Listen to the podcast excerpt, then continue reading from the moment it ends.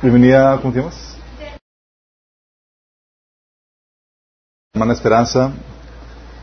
Eh, ok, vamos a comenzar, vamos a ver la sesión 4 de la serie de la presencia. Está muy interesante. A los que nos están sintonizando te pedimos que te suscribes al canal de YouTube, si es que lo estás viendo en el canal de YouTube. Estamos transmitiendo en el canal de Minas eh, Dominical de YouTube. Y también estamos transmitiéndolo en el canal de Facebook, Minas Church. Escríbete, dale like y comparte el mensaje. Ayúdanos a extender la palabra de Dios. Hemos podido llegar a mucha gente gracias a la distribución que ustedes hacen en sus walls, en sus redes sociales. Entonces, apreciamos todo eso. Vamos a poner este tiempo en las manos de Dios. Hay mucho que abarcar. Vamos a orar para que también el Señor me dé Administración con el tiempo. administración con el tiempo. Nah, que salga como... ¿Por qué creen que traemos botana y todo lo demás, chicos? Los que están en casa, pues bueno, están incómodos ahí con la cocina a la mano. Um, vamos a orar. Amado Padre Celestial, bendito sea, Señor, te alabamos, te bendecimos, te damos gracias por tu presencia en medio de nuestro Señor. Y queremos pedir, Señor, que vengas y te manifiestes en medio de este mensaje, de esta predicación, Señor, que tu palabra fluye con libertad, con claridad, con el poder de tu Espíritu Santo, Señor. Que fluyes a través de mí, Señor, cubras cualquier deficiencia y que también toques la vida en nombre de Jesús. Amén. Ok, chicos, estamos viendo el tema de la presencia y cuando hablamos del tema de la presencia estamos hablando del tema de la presencia de Dios y de Satanás, de los demonios. Y hemos estado viendo ya diferentes cosas. Si, no has estado, si no vas al corriente, please, ponte al corriente. Está publicado los mensajes en, en Facebook y en YouTube. Pero hemos estado viendo acerca de lo deseable y lo temible que es la presencia de Dios. Cómo la presencia de Dios es donde se experimenta la plenitud, donde se experimenta la paz, la bendición, la protección. Todo lo bueno es gracias a la presencia de Dios. Y es algo que por eso es tan deseable. Pero también es temible, lo habíamos platicado, porque cuando viene la presencia de Dios, uh, también eh, viene con juicio, es temible, porque si no estás en el orden de Dios, si está la presencia de Dios ahí, hay juicio, hay castigo, Dios pone las cosas en orden, ¿sí? Y vimos cómo atraer la presencia de Dios, cómo se atrae, y habíamos platicado que para atraer la presencia de Dios en la vida de una persona, ¿alguien se acuerda qué, se necesita? La actitud correcta. Muy bien ahí. La actitud correcta es una cuestión de actitud, que es la- esa disposición del corazón interna de Dios. Hemos platicado que a qué presencia traes? La de Satanás. Y hemos platicado que puedes atraer la presencia de demonios por tu propia actitud. Imagínate. Si estás, si, si, y por eso habíamos platicado la importancia de administrar correctamente tus pensamientos, lo que sucede internamente, porque eso va a determinar si atraes o no la la importancia de administrar bien los pensamientos, de, re- de resistir al enemigo internamente para que podamos eh, librarnos de, de su presencia, la presencia de Satanás. También vimos la diferencia entre la presencia de Dios, el emocionalismo y la unción, ¿se acuerdan?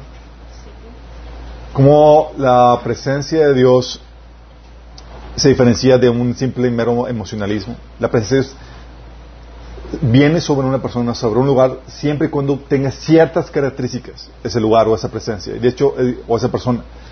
Si no hay esas, esas, esas cuestiones, puede ser un mero emocionalismo. Puede ser que la música esté despertando emociones, o la tono de voz, o la explicación, lo que tú quieras. Y también habíamos platicado que puede venir la presencia de Dios sin necesidad de que la presencia de Dios more dentro de ti, sino meramente como una unción, como un- una investidura de la presencia de Dios para llevar a cabo la tarea de Dios. Y eso lo habíamos, platicado cómo eso sucedía en el Antiguo Testamento y también sucede en el Nuevo Testamento. Y así como sucede también con la presencia de Dios, también puede ser que el enemigo pueda llenarte, pueda ungirte para sus, sus cosas. Sí. Y vamos a ver la presencia de Dios en un lugar. La presencia de Dios sobre una persona.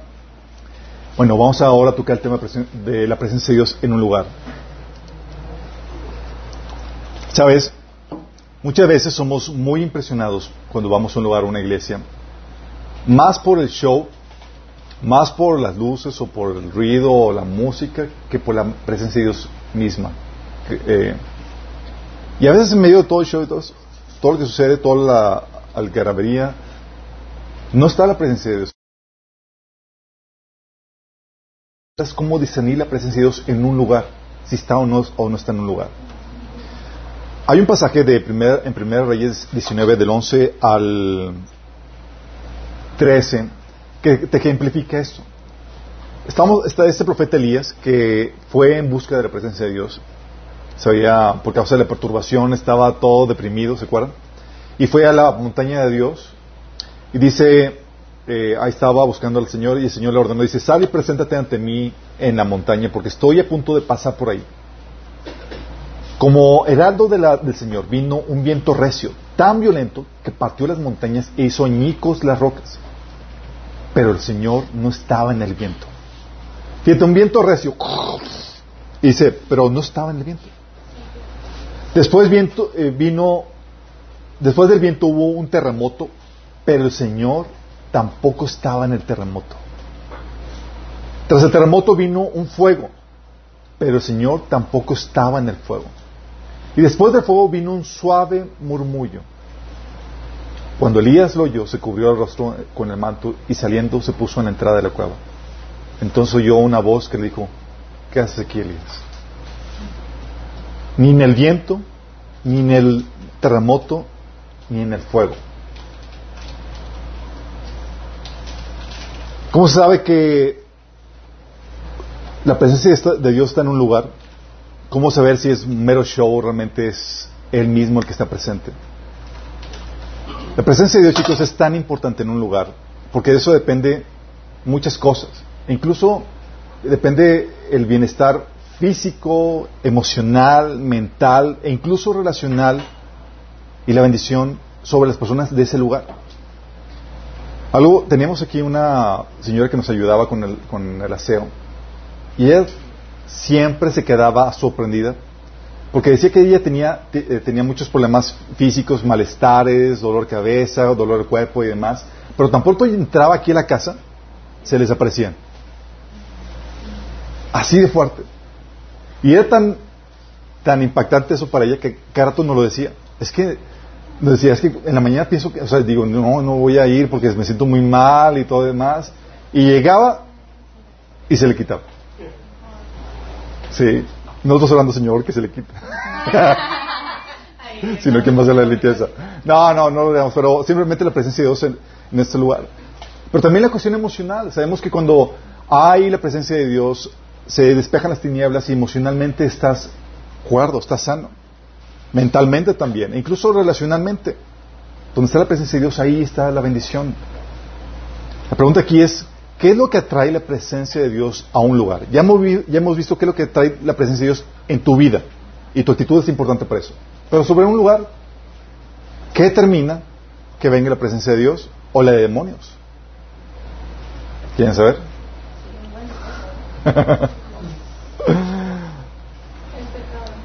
Vamos a ver lo que trae la presencia en un lugar. Vamos a hablar de ambas, de la presencia de Dios y de la presencia de demonios, chicos. ¿Qué es lo que trae la presencia a un lugar? Uno, a varios factores. Vamos a ver, son uno, dos, tres, cuatro, cinco, seis, Siete. Vamos a ver siete aspectos que atraen o repelen la presencia, chicos. Uno es si el lugar es un lugar de culto. Sí. Pablo, escribiendo a los, a los, creyentes, a los cristianos de la iglesia de Corintios, les advertía acerca de, de, lo delicado que es entrar a un lugar de culto satánico, demoníaco, de idolatría. Sí. Porque se hacen partícipes con la presencia de demonios. Decía Pablo en 1 Corintios 10, del 19 al 22. ¿Qué les trato de decir? ¿Que la comida ofrecida de los ídolos tiene alguna importancia? ¿Que los ídolos son dioses verdaderos? No, de ninguna manera. Lo que digo es que esos sacrificios se ofrecen a los demonios y no a Dios. Y no quiero que ustedes tengan parte con los demonios. Está hablando de cristianos que estaban, iban a esos lugares de culto y decían, pues yo sé que los, que los ídolos no son nada, pues voy y participo ahí como, de comidas ofrecidas a los demonios. Y, Pablo, así, querían cerrar las vestiduras porque no estaban conscientes del ambiente espiritual que involucraba. Y decía, no quiero que ustedes tengan parte con los demonios. Ustedes no pueden beber de la copa del Señor y también de la copa de los demonios. No pueden comer de la mesa del Señor y también de la mesa de los demonios. ¿Que acaso nos atrevemos a despertar los celos del Señor? ¿Piensan que somos más fuertes que en Él? Hablando de lugar de culto de ídolos, de, de, de lotría, de ocultismo y demás, vas a encontrar ahí presencia de demonios. ¿Sí? Lo mismo pasa con Dios, chicos. Dice Éxodo 29 del 44 al 45, dice así, es, consagraré el tabernáculo y el altar. Cuando habla de consagrar, está es apartar para la presencia de Dios. Consagraré a Aarón y a sus hijos para que me sirvan como sacerdotes. Entonces viviré en medio de los israelitas y seré su Dios. Como habla de que consagra un lugar eh, para que sea para el servicio de Dios, para el culto de Dios, y entonces va a morar Dios en ese lugar, entre los israelitas. Es lo que hacemos aquí, chicos, cada vez que nos reunimos en el nombre de Jesús para rendir culto. Mateo 18 del 20 dice, porque donde dos o tres congregados, donde están dos o tres congregados en mi nombre, ahí bien o aman, si es una reunión en el nombre del Señor, es decir, para rendir culto al Señor, ahí va a estar el Señor en medio de ese lugar se consagra, es ahí donde el Señor empieza a hacer de ese lugar su morada. Por eso también Salmo 22, 3 dice, tú eres santo, tú que habitas en las alabanzas de Israel. Fíjate que dice que habita en las alabanzas, porque en medio del culto, en lugar de reunión al Señor, ahí Dios hace su morada. Y lo interesante del caso, chicos, es que esos lugares de culto, esos lugares utilizados para el culto a Dios, para la oración, pueden quedar impregnados con la presencia de Dios. ¿Alguien vio aquí la de eh, War Room, el cuarto de guerra? Y que el, la persona que compra la la casa dice, aquí se siente diferente, sí. Y es algo que, se ve en la película, pero es algo que suele suceder, chicos. El lugar donde se ha utilizado para el culto de Dios queda impregnado de la presencia de Dios y se puede llegar a sentir, aunque la persona ya no estén ahí, como, queda, como que se quedara impregnado de, de, la, de la presencia de Dios. Muy interesante. Entonces el lugar de culto, si es un lugar de culto, Satanás va a traer la presencia demoníaca. ¿sí? Si es un lugar de culto para Dios, va a traer la presencia de Dios. También lo que va a traer lugar sobre un lugar es la fe que se profesa en ese lugar por parte de las personas que lo habitan o que lo, lo que están ahí, chicos. El rechazo a la verdad, a la palabra de Dios, o distorsión a la palabra, va a traer la presencia de demonios. Dice Efesios 4 del 17 al 19. Con la autoridad del Señor les digo lo siguiente, ya no vivan como los que no conocen a Dios, porque ellos están irremediablemente confundidos. Tienen la mente llena de oscuridad, vagan lejos de la vida que Dios ofrece, porque cerraron la mente y endurecieron el corazón hacia Él. Han perdido la vergüenza, viven para los placeres sensuales y practican con gusto toda clase de impureza. Fíjate cómo la ignorancia de Dios, el cerrarte tu corazón a Dios, ocasiona que la gente viva apartada de él, que vivan eh, dominada por, demonios. Dice Oseas 4:6, mi pueblo fue destruido porque le faltó conocimiento. Y fíjate la advertencia de Dios, dice, por cuanto desechaste el conocimiento, yo te echaré del sacerdocio, y porque olvidaste la ley de tu Dios, también yo me olvidaré de tus hijos. Es decir, los voy a abandonar.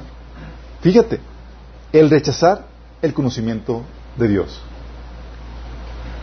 Dices, oye, no me interesa, la palabra de Dios no me interesa creer en ella, no me interesa conocerla. Con esa actitud vienes a traer presencia demoníaca. De hecho, fíjate lo que dice Romanos 1 del 21 al 28.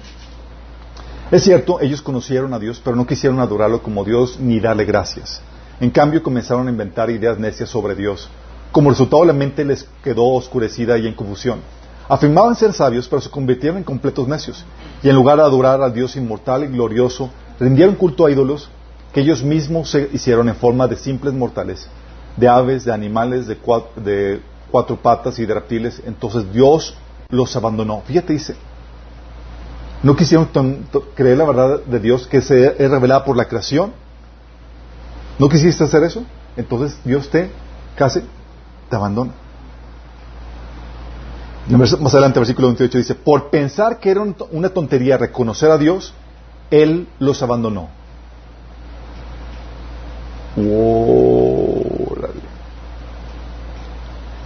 Y cuando, cuando llega el abandono, chicos, Dios te abandona a la contraparte. Tienes que entender.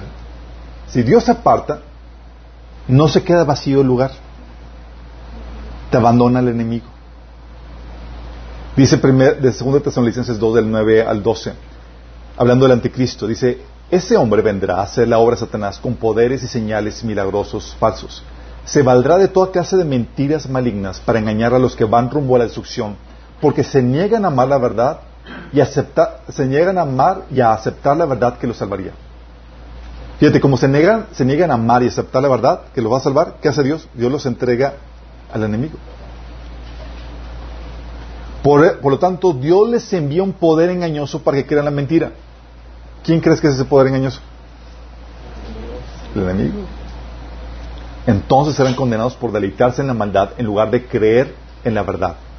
Fíjate, por no creer en la verdad, Dios te dice, ok, te entrego al enemigo.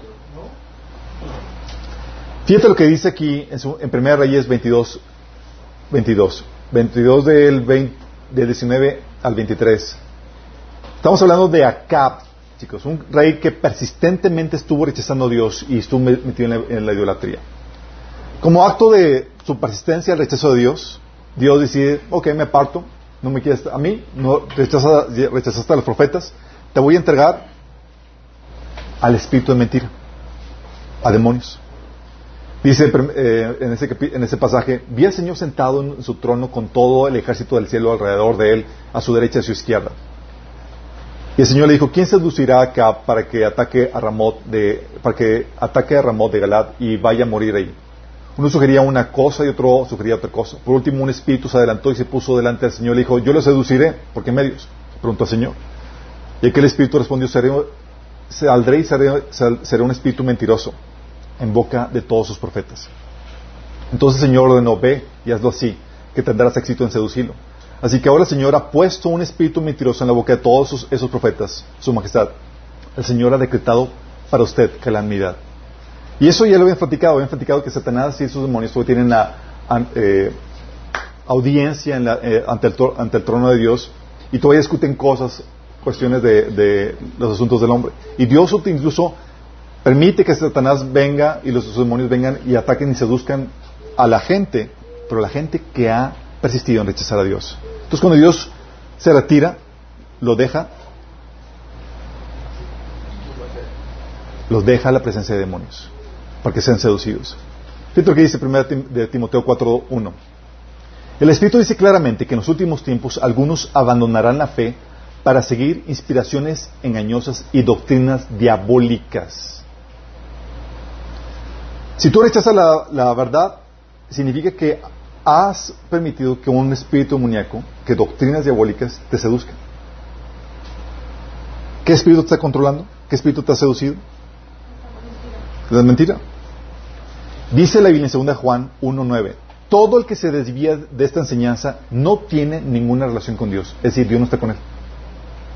El que se desvía. Entonces, tener, profesar la fe, una fe distorsionada, una fe que se aparta de la verdad, hace que sea parte de la presencia de Dios de tu vida.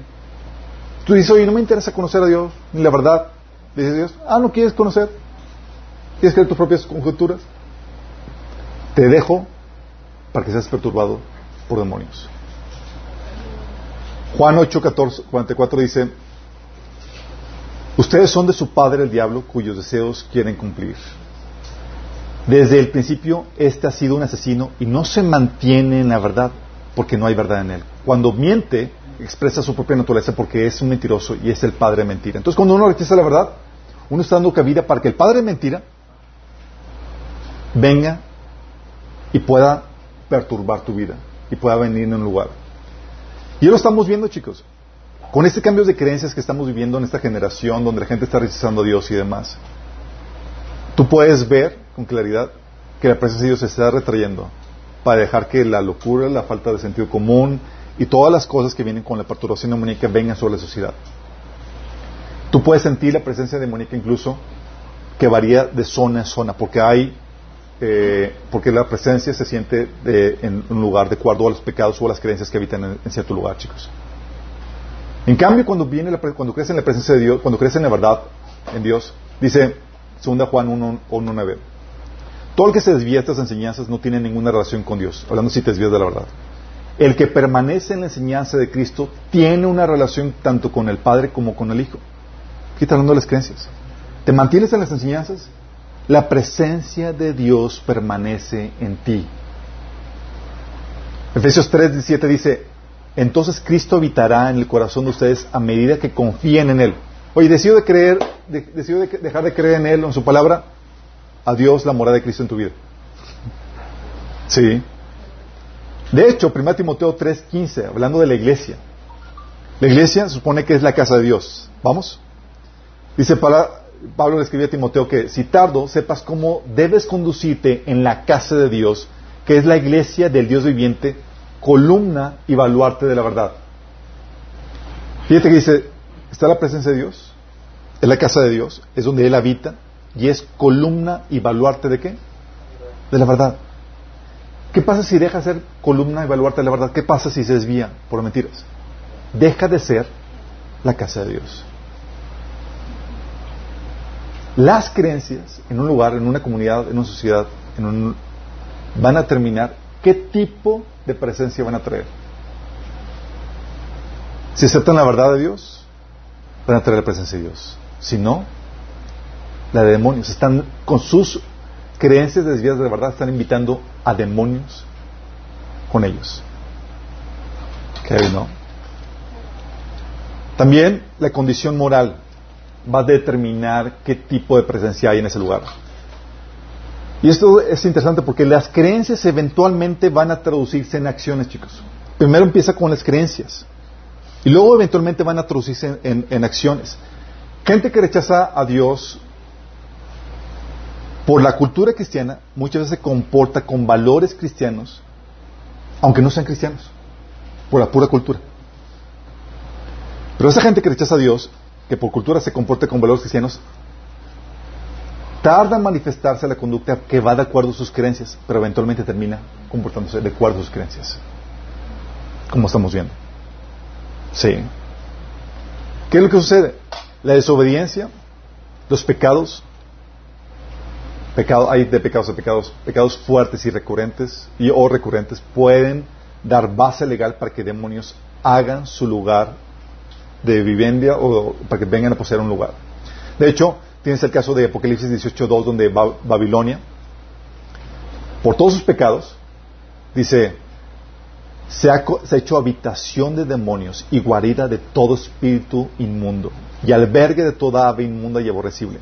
¿Por qué tú lees el capítulo 17 y ves todos los pecados en los cuales está metido? Dice, por causa de esos pecados se ha vuelto habitación de demonios. Vóltelas. Estaba el Señor dándole una visión a Ezequiel y lo envía en, en, proyección astral, bueno, sí, en su espíritu, lo envía al templo y el Señor le presenta todas las cosas detestables que estaba haciendo. Y fíjate que es la expresión de Dios en Ezequiel 8:6. Hijo de hombre, me dijo, ¿ves lo que hacen? ¿Ves los pecados detestables que cometen los israelitas para sacarme de mi templo?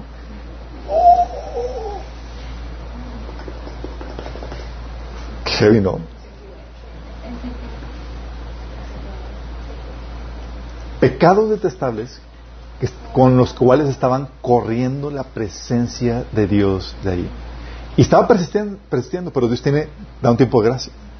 Pero no persistes en ese y, tú ves en el siguiente capítulo que se aparta termina apartándose de la presencia de Dios.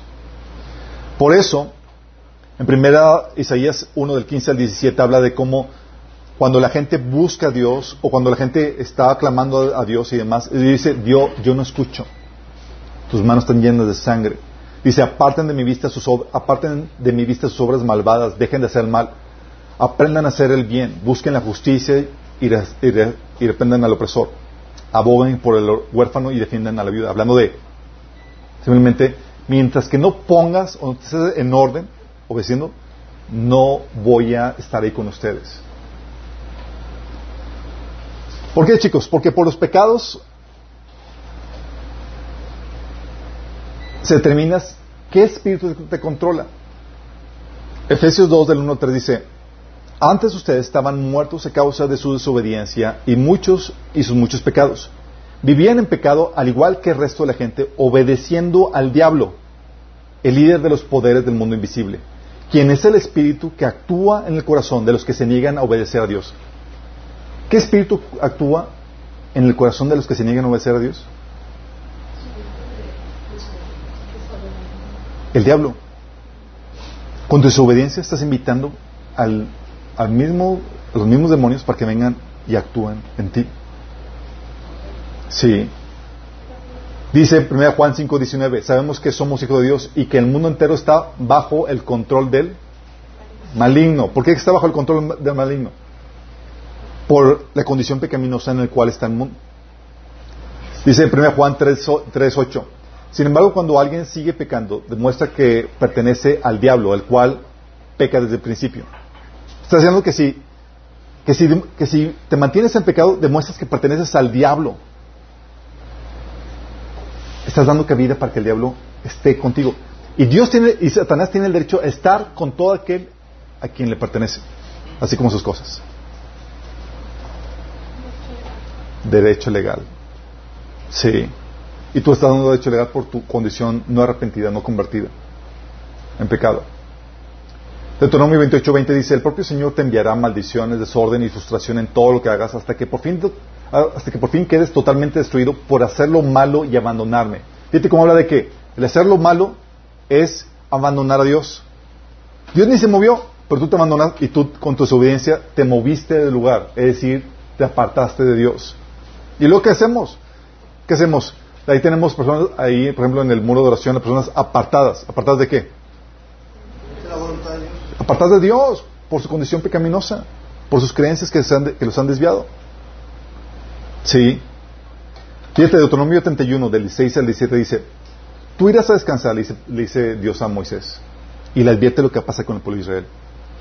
Y muy pronto esta gente será infiel con los dioses extraños del territorio al, que al que van a entrar me rechazarán y quebrantarán el pacto que hice con ellos. Cuando esto haya sucedido, se encenderá mi ira contra ellos y los abandonaré. Ocultaré mi rostro y serán presa fácil. Entonces les sobrevendrán muchos desastres y adversidades y se preguntarán, ¿no es verdad que todos estos desastres nos han sobrevenido porque Dios ya no está con nosotros? ¿Por qué ya no está con ellos? Porque quebrantaron el pacto, porque se apartaron de sus malos caminos. Sí. La condición pecaminosa, chicos, determina si atraes o no, la, condición moral determina si atraes o no la presencia de Dios o si atraes la presencia o no del enemigo. La obediencia va a traer la presencia de Dios. Dice Levíticos 26 del 11 al 12. Si se conducen según mis estatutos y obedecen fielmente mis mandamientos, entonces estableceré mi morada en medio de ustedes y no los aborreceré caminaré entre ustedes, yo seré su Dios y ustedes serán mi pueblo. La obediencia, chicos, atrayendo la presencia de Dios. Filipenses 4.9, en el Nuevo Testamento, fíjate lo que dice. Ah, nosotros estamos en eso. Filipenses 4.9 dice, fíjate lo que dice Pablo. No dejen de poner en práctica todo lo que aprendieron y recibieron de mí todo lo que oyeron de mis labios y vieron que hice. Entonces el Dios de paz estará con ustedes. ¿Cuándo va a estar con nosotros? Cuando pongan en práctica todo lo que se te enseñó de la palabra de Dios. No quiero, te resistes. Ah, no quieres que ver con, mi palabra, me aparto yo también, yo también de ti. Dice 1 Juan 3:24, el que obedece sus mandamientos permanece en Dios ¿No lo obedeces? Estás separado de Él. Sí.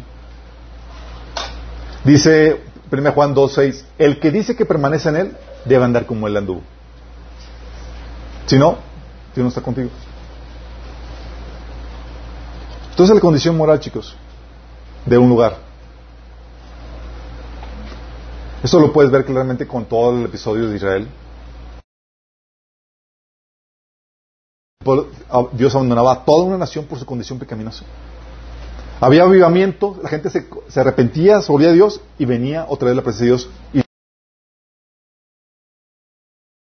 Lo mismo pasa con iglesias y con familias, chicos. También, no solamente por la condición moral, sino también por el carácter.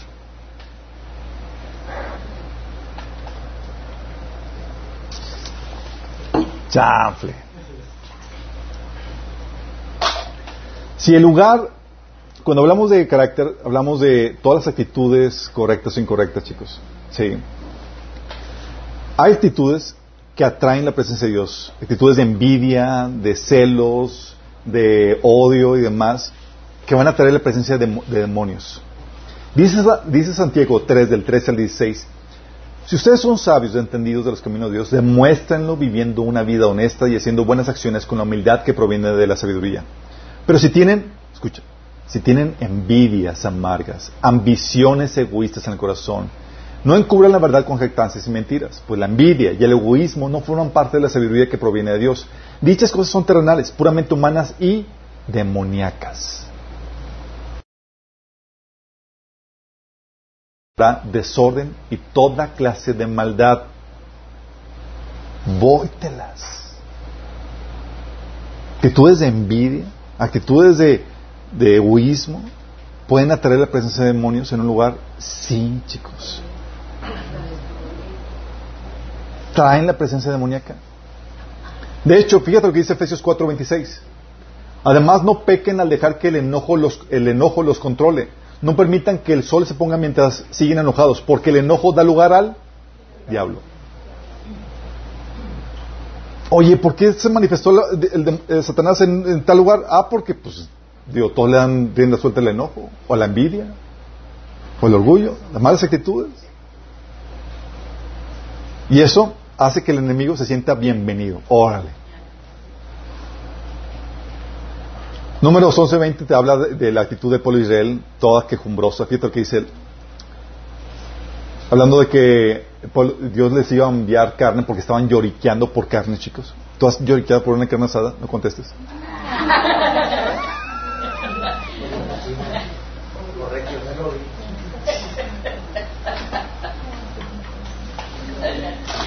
Dice Dios así, fastidiado con la queja de más, dice, le voy a dar carne, dice, la comerán durante un mes entero hasta que les produzcan náuseas y estén hartos de tanta carne. Pues han rechazado al Dios que está aquí entre ustedes y han lloriqueado diciendo, ¿por qué dejamos Egipto? Fíjate que dice, han rechazado a Dios que está entre ustedes. ¿Con qué? Con su queja. Con la mala actitud. En cambio, lo que atrae la presencia de Dios, chicos, son los frutos del Espíritu. La actitud correcta, chicos. Fíjate lo que dice Salmo 133. Cuán bueno y agradable es que los hermanos convivan en armonía. Es como el buen aceite que desde la cabeza va descendiendo por la barba, por la barba de Aarón, hasta el borde de sus vestiduras. Y cuando habla del aceite, chicos, está hablando de la unción, de la presencia de Dios. Es como el rocío de Hermón que va descendiendo sobre los montes de Sión, donde se da esta armonía. El Señor concede bendición y hasta vida eterna. Donde el Señor, ¿qué? Donde se da esta armonía, ahí está el Señor dando bendición y vida eterna, chicos. La armonía que se da solamente con los frutos del Espíritu Santo. Fíjate lo que dice Efesios 4, 30 al 32. No agravien al Espíritu Santo con el cual fueron sellados para el día de redención. Y dices, oye, ¿cómo lo agravio? Versículo 31 te dice, abandonen toda amargura, ira, enojos, gritos, calumnias y toda malicia. Más bien sean bondadosos, compasivos unos a otros y perdónense mutuamente así como Dios los perdonó a ustedes en Cristo. ¿Qué pasa si hay iras, enojos, gritos, calumnias? Vas a agra- agraviar al Espíritu Santo, lo vas a contristar. Y cuando contristas, el espíritu se aparta del lugar donde se siente incómodo, chicos. Lo agravias, lo entristeces, bye. ¿Y a quién estás invitando? El enemigo. Con tu actitud. Por eso cuando dices, ay, no, no lo voy a perdonar, ah, y te desatas y no lidias con tus cosas, tú solamente estás tener una mera fricción eh, con el hermano o una ruptura relacional, tú estás contristando al Espíritu y con eso estás espantando su presencia. Y cuando tú espantas su presencia, la presencia de quién estás invitando.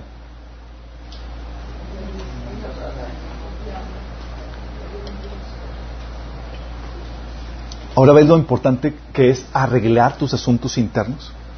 Y hay gente que está toda así con la cara fruncida y demás porque tiene sus cosas no lidiadas y con sus caras así con cara fruncida y demás por todo lo que tiene ahí que sin perdonar y más, no solamente espanta a la gente, espanta al Señor por la oración que está dando.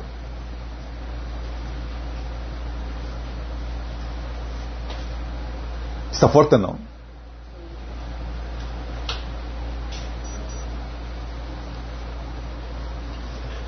¿Y sabes para qué nos da el Señor el Espíritu Santo, chicos? Nos lo da para salvación, nos da para, nos da para que podamos producir los frutos del Espíritu Santo, ¿o no? Dios te da su Espíritu para que puedas, para poder crear en ti y en tu entorno un ambiente donde Él se puede sentir a gusto. Por eso empieza a trabajar en el lugar donde se está moviendo. Y tú lo sientes, chicos. Has entrado en una casa donde están los gritos, los pleitos, los celos, las contiendas. ¿Te sientes a gusto? No. Pero has entrado a un lugar donde hoy hay armonía, hay amor, hay perdón, hay los frutos del, Espíritu Santo, paciencia y demás. Y dices, wow, se siente la diferencia. Y lo que estás sintiendo, esa diferencia, es por el Espíritu Santo que está morando ahí. De hecho, estaba platicando con mi papá. Mi papá es eh, simpatizante todavía no se convierte pero va. Estamos hablando por él. Estamos platicando y demás y platicamos todo lo que sucedió con lo de la boda y demás y estaba mis, mis diciendo que, que típicamente en cualquier organización logística por todas las tres y demás la gente termina peleada. Si te ha pasado que estás ahí como ¡ah! y terminan todos mal. Sí, por todo el estrés y todo lo que conlleva y demás. Aquí nada que ver. O no me han dicho, pero nada que ver.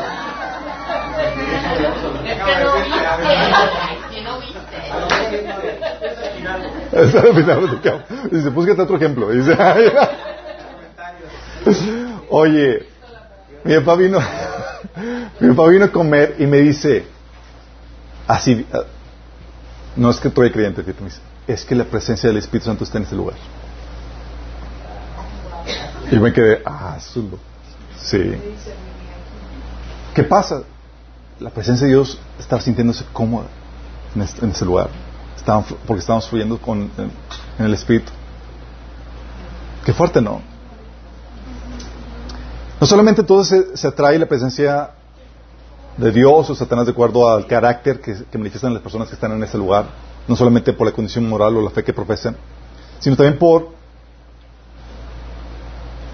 por personas, chicos. Hay personas perturbadas y poseídas que donde quieran que van,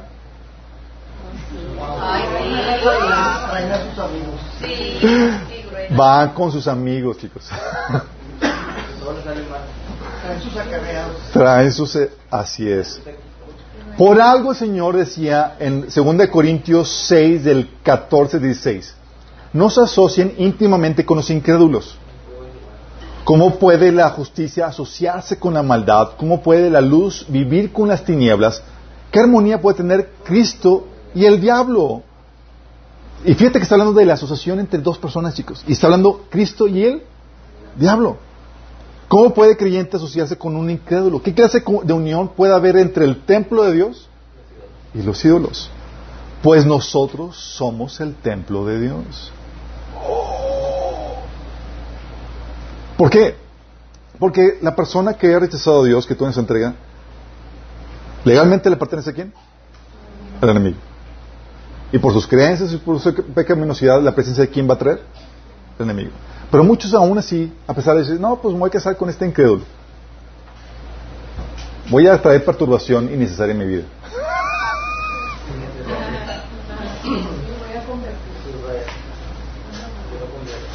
Y luego dice, Versículo 17. Por lo tanto, salgan de entre los incrédulos y apártense de ellos, dice el Señor.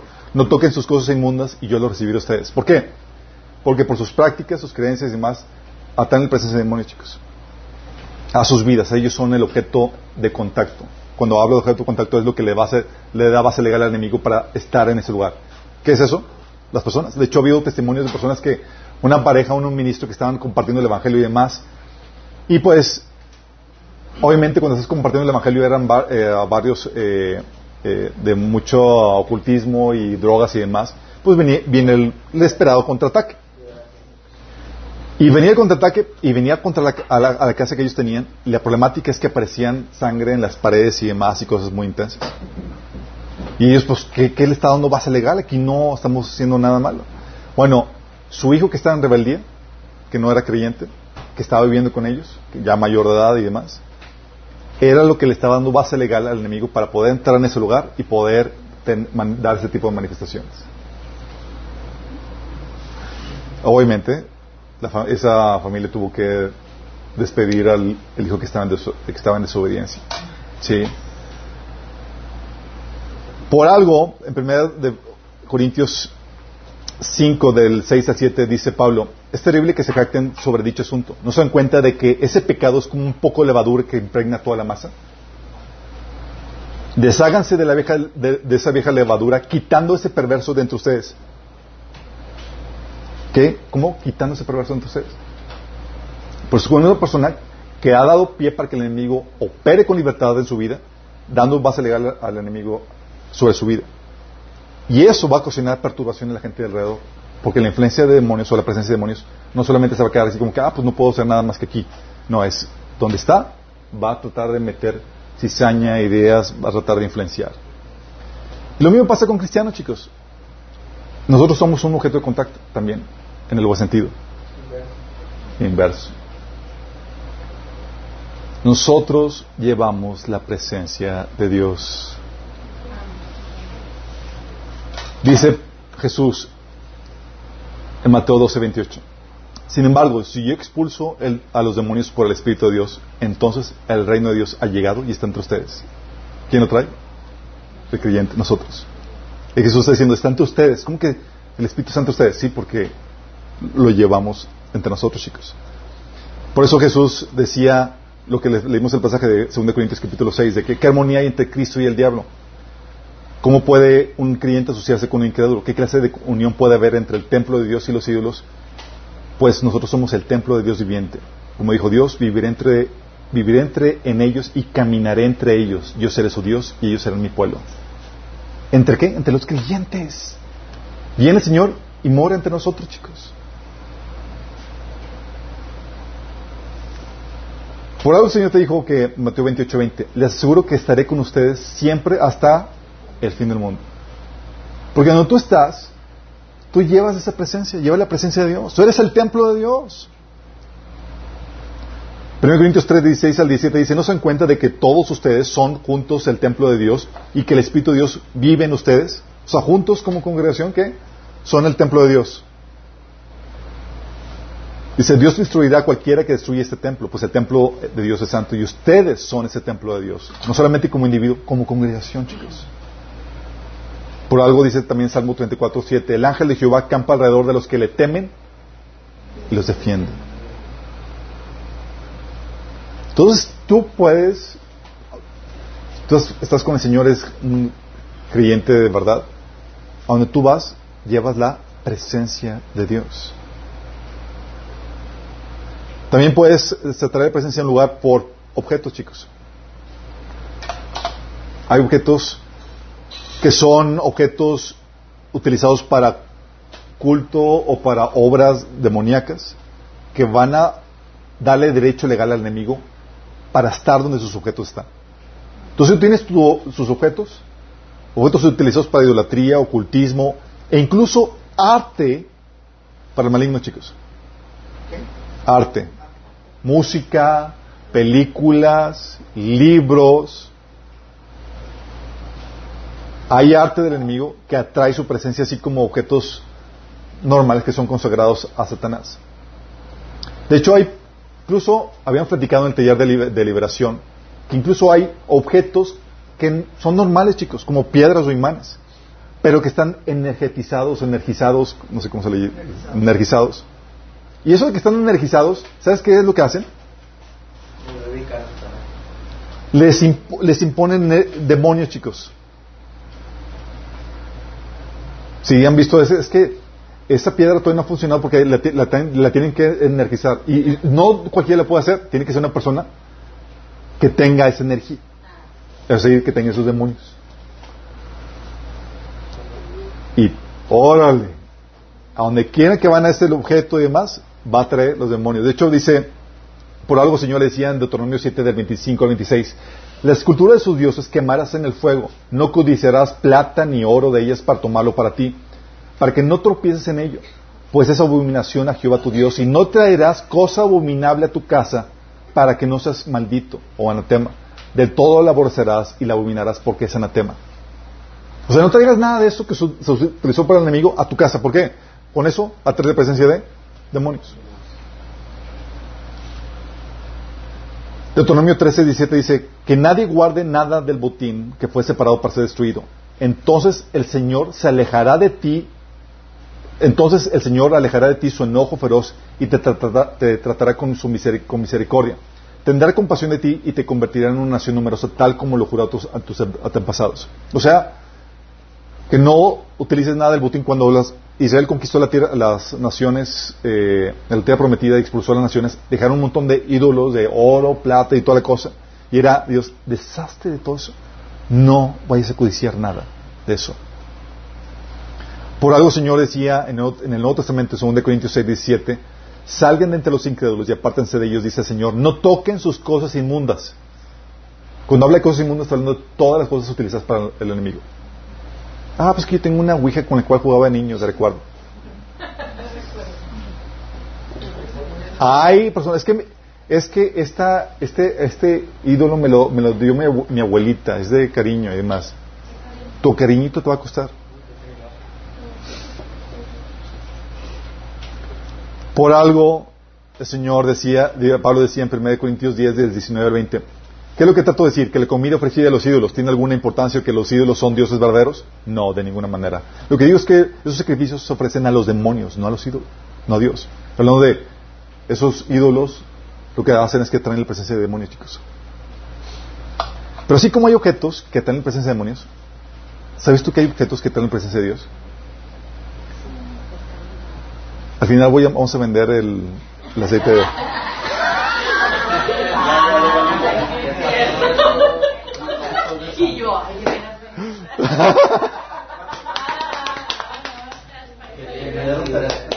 ok, ok, ok. Bíblicamente sí hay, pero tengo que dar advertencia. Tienes, por ejemplo, el, asunto del arca, que donde quiera que iba el arca, iba que la presencia de Dios. De hecho, hay un episodio en 1 Samuel, de capítulo 5, del 1 al 7, donde los filisteos se apropiaron del arca, chicos. Imagínate. Y dijeron, ah, tenemos el arca y tal cosa. Y ellos no sabían lo que implicaba tener el arca, que era traer la presencia de Dios. Y donde está la presencia de Dios y las cosas no están en orden, Dios viene a traer el orden. ¿sí? Y dice, um, pusieron, dice, después de capturar el arca de Dios, los filisteos la llevaron a, Benecer, de Benecer a Azot y la pusieron junto a la estatua de Dagón, el templo, en el templo de, su Dios. Al día siguiente, cuando los habitantes de Azot se levantaron, vieron que la estatua de Dagón estaba tirada en el, en el suelo boca abajo frente al arca del Señor. me postras de aquí. Así, así que levantaron, la levantaron y la colocaron en su sitio. Pero el día siguiente, cuando se levantaron, volvieron a encontrar la estatua tirada en el suelo, boca abajo, frente al arca del Señor. Señor es bien importante. Sobre el umbral estaba su cabeza y sus dos manos separadas del tronco. Por eso hasta el día de hoy ninguno de los que entran en el templo de Abón, en Azot, incluso los sacerdotes, pisan el umbral. Entonces el Señor descargó su mano sobre la población de Adod y sus alrededores y los ató con tumores. es tumores y eh, la versión Septuaginta dice tumores y, ratas. La gente de Adod reaccionó a lo que estaba pasando y declaró, el arca de Dios de Israel no puede quedarse en medio nuestro porque ese Dios ha descargado su mano sobre nosotros y contra nuestro Dios Dagón.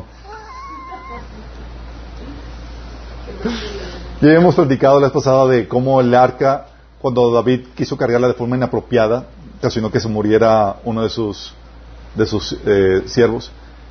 Y la llevaron a la casa de Obed y la dejaron ahí. Y en 2 Samuel 6 del 10 al 12 hizo que, que la bendición de Dios por causa de la presencia de Dios en el arca llegara sobre toda la familia de Obed. Escuchó David eso, dijo, yo quiero el arca. Este, lo que pasa es que ya, ya pasamos de los objetos que, que atraen o alejan la presencia de Dios, estamos hablando de los que los traen. Así es. Pero otro dice, dice Deuteronomio 16, 21, no levantarás ninguna imagen de la diosa Aserá, que es lo mismo que la reina del cielo, junto al altar que edifiques para tu Señor, tu Dios. Tampoco erigirás piedras sagradas porque el Señor, tu Dios, las aborrece. O sea, ¿qué es lo que pasa en lugares que se tiene la, la presencia de Dios o se quiere tener la presencia de Dios y se tienen representados otras entidades? Una de, ellos, una de las dos va a tener que, pre- que, que prevalecer. Ahorita vamos a hablar acerca de eso. Tienes otro caso, por ejemplo, de la vara de Elías. Digo, de Eliseo. ¿Te acuerdas? de Eliseo, sabiendo que la presencia de Dios estaba en él y en sus cosas, le dijo a Giesi, "Pre- prepárate para salir de viaje, toma mi vara y vete, no hables con nadie en el camino y ve rápido, pon la vara sobre el rostro, el rostro del niño. Porque, él- porque sabía que llevaba o carreaba la presencia de Dios. En este caso no le funcionó, porque no puedes utilizar la presencia de Dios como tú quieres. En otro caso, por ejemplo, tienes la presencia de Dios en los huesos de Eliseo, chicos. ¿Se acuerdan? Los huesos. Las reliquias de Eliseo. Es lo que dice. Es una Reyes 13 del 20 al 21. Después de esto, Eliseo murió y fue sepultado. Cada año, bandas de guerrilleros moabitas invadían el país. En cierta ocasión, unos israelitas iban a enterrar a un muerto, pero de pronto vieron a esas bandas y echaron el cadáver en la tumba de Eliseo. Y cuando el cadáver tocó los huesos de Eliseo, el hombre recobró la vida y se puso de pie. Y yo añadiría, y se puso a correr porque venían las bandas. Imagínate lo grueso del asunto. Tienes el caso incluso del Nuevo Testamento, chicos, con pañuelos. Hechos 19 del 11 al 12 dice, Dios hacía milagros extraordinarios por medio de Pablo, a tal grado que los enfermos les llevaban pañuelos y delantales, delantales que habían sido tocados, eh, que habían tocado el cuerpo de Pablo, y quedaban sanos de sus enfermedades, y los espíritus malignos salían de ellos. De tan fuerte que estaba la presencia de Dios en Pablo y en sus cosas, chicos. Déjame aclararte esto, para que no te emociones. O luego a decir, oye, ora por mi trapito y cosas. Nada.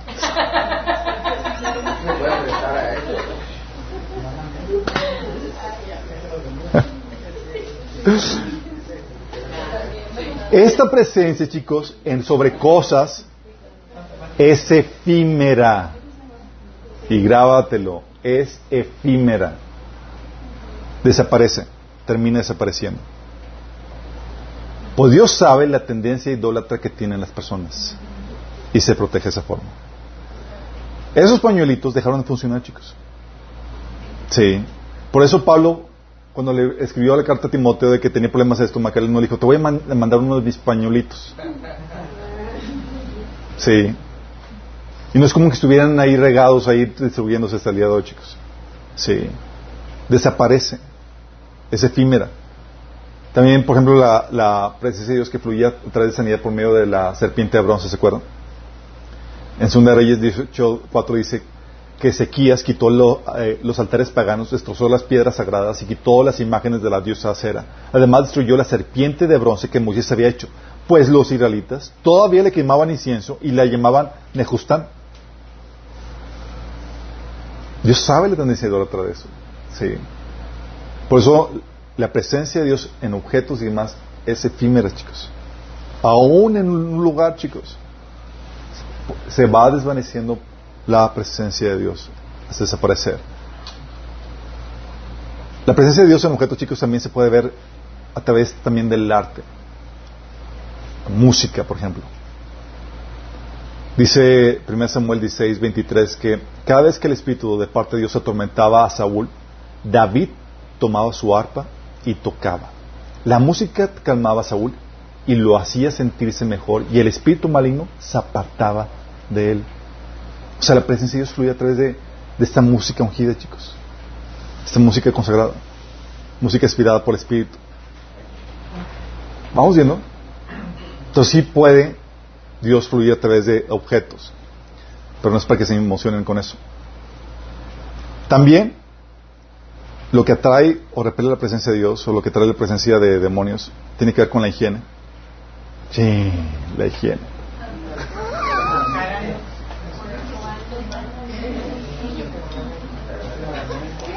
Y hoy que no me bañé. Ah, chicos. Dice Deuteronomio 23, del 13 al 14. Tendrás también entre, tu, entre, entre tus armas una pala, y cuando estuvieres ahí fuera, cavarás con ella, y luego al volverte cubrirás tu excremento. Porque Jehová tu Dios anda en medio de tu campamento para librarte y para entregar a tus enemigos delante de ti. Por tanto, tu campamento ha de ser santo, para que él no vea en ti cosa inmunda, o sea, sucia, vergonzosa, y se aparte de en pos de ti. ¿What? ¿Se puede apartar la presencia de Dios por la condición higiénica de un lugar? Voy de las chicos. ¿Tú ya te hubieras imaginado que con tu limpiar tu hogar estabas atrayendo también la presencia de Dios? En la torre. De hecho, chicos, ¿saben cómo se le llamaba a Satanás también en la Biblia? Eh, o lo que significa Belcebú. ¿Qué significa? El Señor de las moscas, chicos. ¿Por qué crees? Por toda la inmundicia. Sí. Significa Señor de las moscas. Es entre otras cosas el Señor de las tinieblas, el mismo Satanás. Era usado por los hebreos como una forma de burla hacia los adoradores de Baal, debido a que en sus templos la carne de los sacrificios se dejaba pudrir, por lo que estos lugares estaban infestados de moscas. Si ha sido el lugar donde que, personas que están en idolatría o en perturbación demoníaca y ves el desorden, el caos, la suciedad.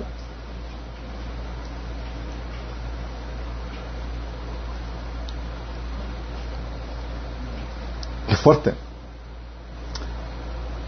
Lo que sucede, chicos, es que la presencia que vas a traer de Dios o Satanás tiene que ver con, si, con el ambiente que creas idóneo para cada presencia. La idea es que si tú vas a sentir a gusto a Dios, vas a traer la presencia de Dios. Ese es el secreto. Lo vas a sentir a gusto con tu obediencia, con tu carácter, con los objetos que están ahí que no son del enemigo y demás, incluso con la gente. Si es un lugar donde se le adora, se rinde culto al Señor. Y viceversa. Y es donde entra la cuestión, chicos. Oye, ¿y qué onda con la presencia de cristianos en lugares contaminados por demonios? Tú como cristiano vas y sabes que el lugar donde estás o donde vives o a donde vas está infestado de demonios. Dices, ¿qué rayos voy a hacer? Tienes que ayunar y orar. Lamentablemente, chicos, a veces estamos más conscientes de la perturbación demoníaca que la presencia de Dios que llevamos nosotros a un lugar. Y estamos más conscientes de Satanás aquí está y tal cosa. En vez de cuidado, Satanás, aquí viene la presencia de Dios que fluye detrás de mí. Déjame aclararte, es cierto, estamos en territorio del enemigo. Dice 1 Juan 5, 19, sabemos que somos hijos de Dios y que el mundo entero está bajo el control del maligno. Entonces imagínate, el mundo entero es un lugar, donde el enemigo, por eso le dice la Biblia que es el príncipe de este mundo. Por la pecaminosidad de un mundo que lo ha rechazado, le ha dado base legal para que el enemigo pueda tener control aquí. Estamos en territorio del enemigo, chicos. Estamos en territorio de Satanás. Y sin embargo, el Señor Jesús no pide que seamos quitados sino que seamos protegidos nada más. Dice Juan 2, 17, 15, no te pido que los quites del mundo, sino que los protejas del maligno. Señor, pero el mundo está contaminado de demonios. El Señor dice, no te preocupes. De hecho, quiere que penetremos en el territorio del enemigo.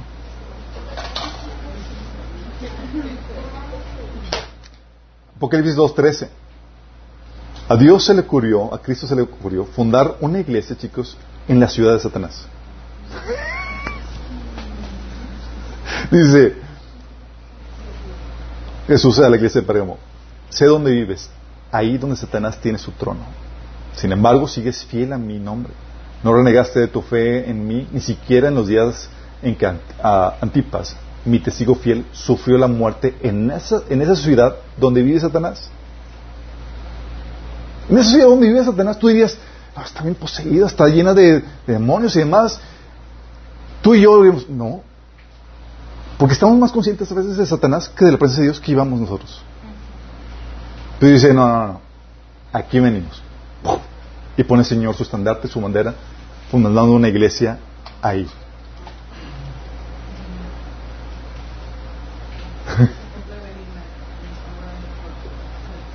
las, sí, las, no me acuerdo más, por ahorita me, me. Y, y, Dios quiere que penetremos en el territorio del enemigo, chicos, porque sabemos que el espíritu que está en nosotros es más poderoso que los demonios del lugar. Dice 1 Juan 4:4, el espíritu que vive en ustedes es más poderoso que el espíritu que vive en el mundo. Pero eso no estamos conscientes. Estamos aquí, hay muchos demonios más. Y, eh, espérate, ¿estás consciente, más consciente de los demonios que de la presencia de Dios en ti? ¿Estás más consciente? O sea, si cuando te vuelves consciente de la presencia de Dios, es como que dices, que se cuiden los demonios del lugar. Que se cuiden, sí. Entonces dice que el espíritu que vive en nosotros es más poderoso que el espíritu que vive en nosotros. Y Él nos protege, chicos. Dice primera de Juan 5, 18. Sabemos que todo aquel que ha nacido de Dios no practica el pecado, pues aquel que fue engendrado por Dios le guarda y el maligno no le toca. ¿Qué dice? El maligno no le toque. El Señor sabe. La problemática, chicos, es que aunque Dios te guarde y te protege, muchas veces tú ni siquiera sabes de la protección que gozas por el Espíritu de Dios que, que mora en ti. Y por tu ignorancia, el enemigo te llega a intimidar. Te llega a intimidar y tú estás todo asustado. Cuando ¿Has visto la película de los Monster Inc? ¿Te acuerdas que los monstruos tenían eh, temor de los, de los niños? Sí. y que eh, no podían dejar que, los tocara el niño porque estaban espantados. Ellos tenían más temor de los niños que, pero, pero los niños no sabían. Y eso aprovechaban para asustarlos. Y lo mismo pasa con nosotros. Los demonios, tú que estás en Cristo, te tienen miedo, pero se aprovechan de tu ignorancia para asustarte. Se aprovechan de tu inocencia.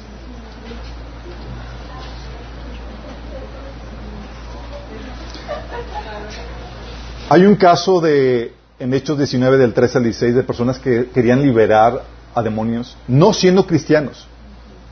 Y eso sí, el enemigo les dio una tunda de perro bailarín. Pero a ti y a mí, que somos hijos de Dios, el maligno no los toca menos que tú les des base legal con tu desobediencia o abriendo puertas a demonios o de, apartándote tú de la presencia de Dios. Sí.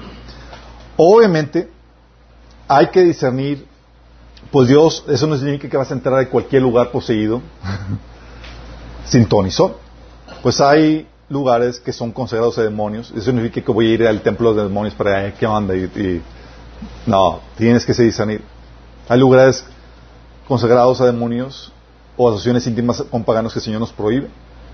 Sí, por ejemplo, ya vimos el caso donde Pablo hablaba y, les prohibía a los cristianos que estaban, que formaban parte de las celebraciones eh, de, de comidas y, eh, de celebraciones de, sacrificios en los templos de los ídolos y decían, hey, no quiero que participes con los demonios. Según Corintios 6 del 14 al 18.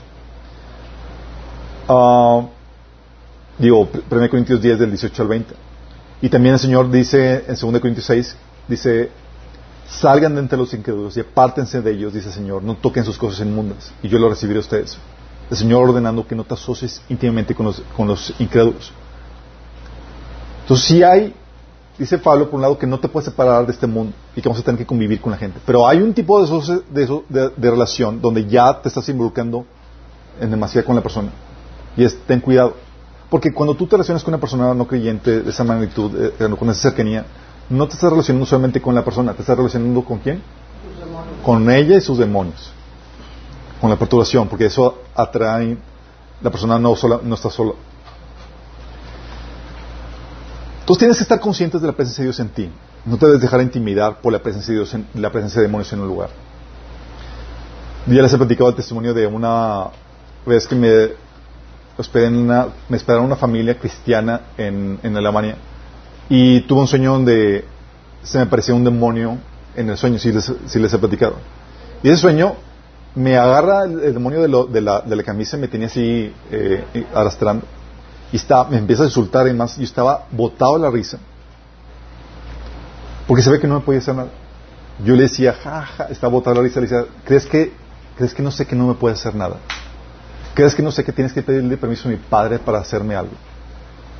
Y estaba tratándome de intimidar, pero sí, bien machín, y me llevaba de un cuarto a otro así arrastrando. Y despierto y era como que, ¿qué onda? Digo, ¿por qué soñé eso?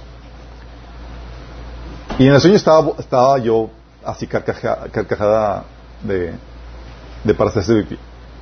Y en la, cuando me despierto, en la desayuno, una chica estaba intimidada, de familia cristiana, y con la chica cristiana, intimidada porque veía sombras y veía manifestaciones paranormales en, en su casa.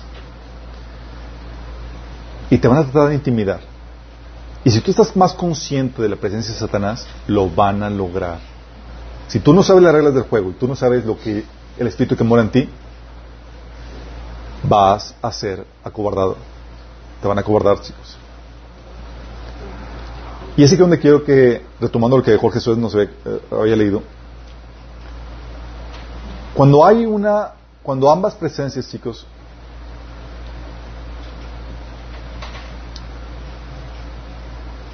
llegan a un lugar, la presencia de uno es la que va a tener que prevalecer.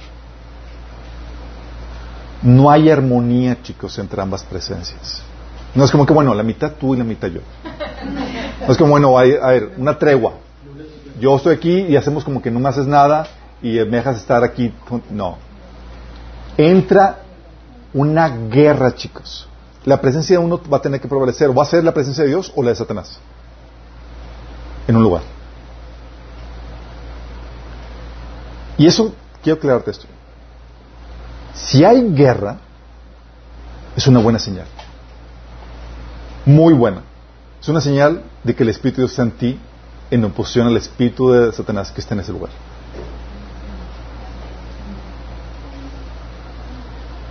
La presencia del enemigo, chicos, en un lugar se va a manifestar con perturbación espiritual, con seducción, e incluso con manifestaciones paranormales. Se apagan las luces o se o se prenden, aparece el desayuno ya cocinado. Ah, no, bueno, ese no. Sería muy bueno. Esos demonios chefs que aparecen por ahí. No, eh.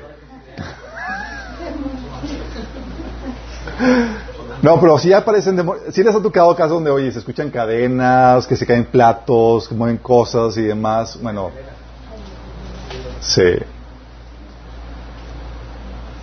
La Biblia dice, 1 Corintios 15, 33, no se dejan engañar por los que dicen semejantes cosas, porque las malas compañías corrompen el buen carácter. Cuando habla de que corrompen, está hablando de que las malas compañías, es decir, las personas que, que llevan la presencia de Satanás, van a tratar, esos demonios, de seducirte para que caigas en su mismo estilo de vida, por la perturbación que da. Sí, va a haber una seducción espiritual. Los demonios que crean esas personas van a tratar de seducirte a que te conviertas con ellos. Primera Samuel 16, 14 dice, el Espíritu del Señor se apartó de Saúl y en su lugar el Señor le envió un espíritu maligno para que lo atormentara. A ver ese tipo de perturbación que llega cuando hay esos, hay esos, esos demonios. Fíjate lo que dice 1 Timoteo 4.1. El Espíritu dice claramente que en los posteriores tiempos algunos apostatarán de la fe escuchando espíritus engañadores y doctrinas de demonios. Escuchando espíritus. Cuando hay demonios en un lugar, hablan. No se quedan como que aquí voy a ver qué haces.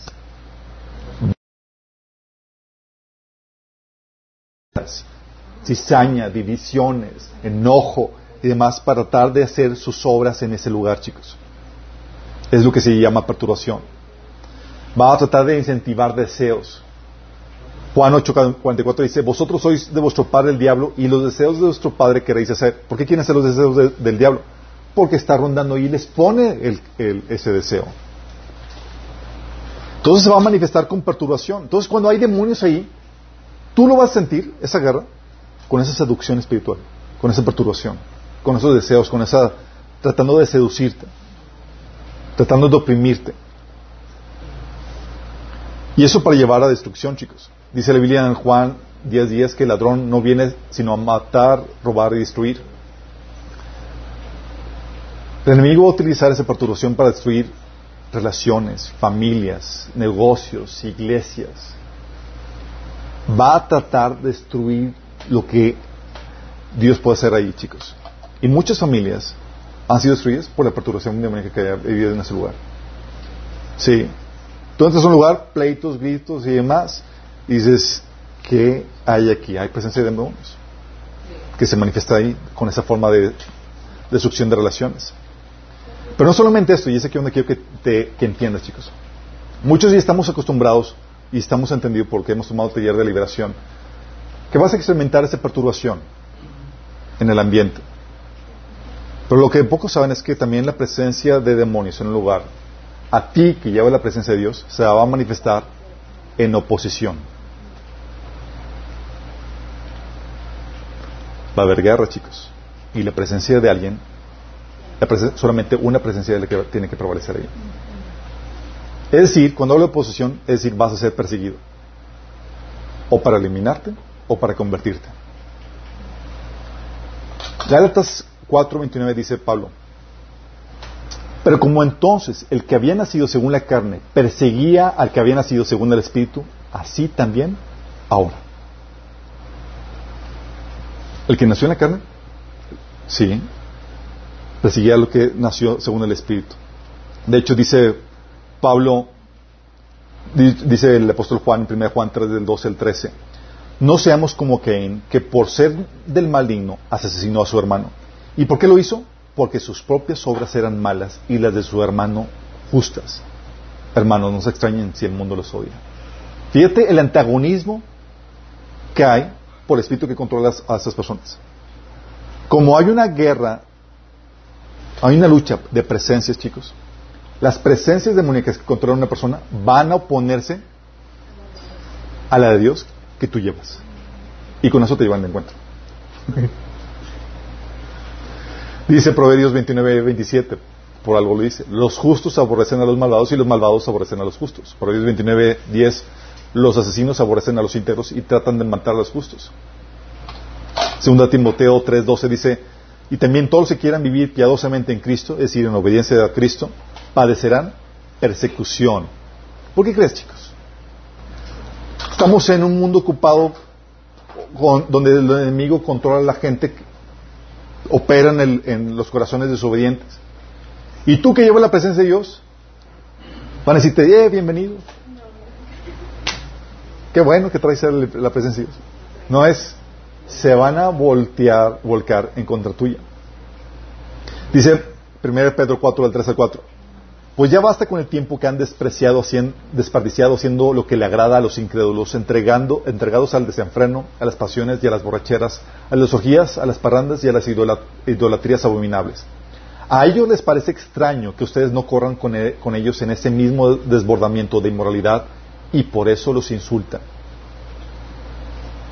Bu- Busquen convertirte, chicos. O te busquen convertir porque tú estás diferente, porque lleva la presencia de Dios, o busquen eliminarte. Por eso las persecuciones en diferentes sociedades contra los cristianos o en familias. Pero eso que no tienes que entender, no te lo puedes tomar personal. No puedes tomarte personal. Es espiritual. ¿Por qué? Porque tu presencia, digo, la presencia de Dios en tu vida, porque eres cristiano, altera a los demonios que controlan a esas personas. Soltera, chicos. Sí. ¿Por qué? Porque la presencia de Dios, por medio de ti, viene para extenderse y para hacer la obra de Dios. Y los demonios están... Sí. Dice Efesios 2 del 1 al 3. Antes ustedes, ustedes estaban muertos a causa de su obediencia, de su desobediencia y sus muchos pecados. Vivían en pecado, igual que el resto de la gente, obedeciendo al diablo, el, el líder de los poderes del mundo invisible, a quien el Espíritu, quien es el Espíritu que actúa en el corazón de los que se niegan a obedecer a Dios. Todos vivíamos así en el pasado siguiendo los deseos de nuestras pasiones y la inclinación de nuestra naturaleza pecaminosa.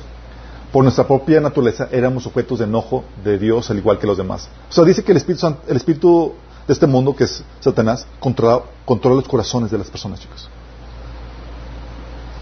Por eso, cuando estamos conscientes de eso, entendemos que no son las personas las que están en contra de nosotros, sino los demonios que operan en esas personas. Por eso dice la Biblia en Efesios 6 del 10 al 12, fortalezcanse con el gran poder del Señor. ¿Por qué? Pónganse toda la armadura de Dios para que puedan hacer frente a las artimañas del diablo. Porque nuestra lucha no es contra seres humanos, sino contra poderes, contra autoridades, contra potestades que dominan este mundo de tinieblas, contra fuerzas espirituales malignas en las regiones celestiales. ¿Nuestra lucha es contra seres humanos, chicos? No. ¿Por qué? Es una lucha de presencias. Tú que llevas la presencia de Dios, viene a establecer el gobierno de Dios ahí. Y los demonios no quieren. Y vas a libertar a los demonios que quieren manifestar su reino de maldad. Y esos demonios operan que a través de esos corazones que todavía no se entregan a Cristo. Y se van a poner a ti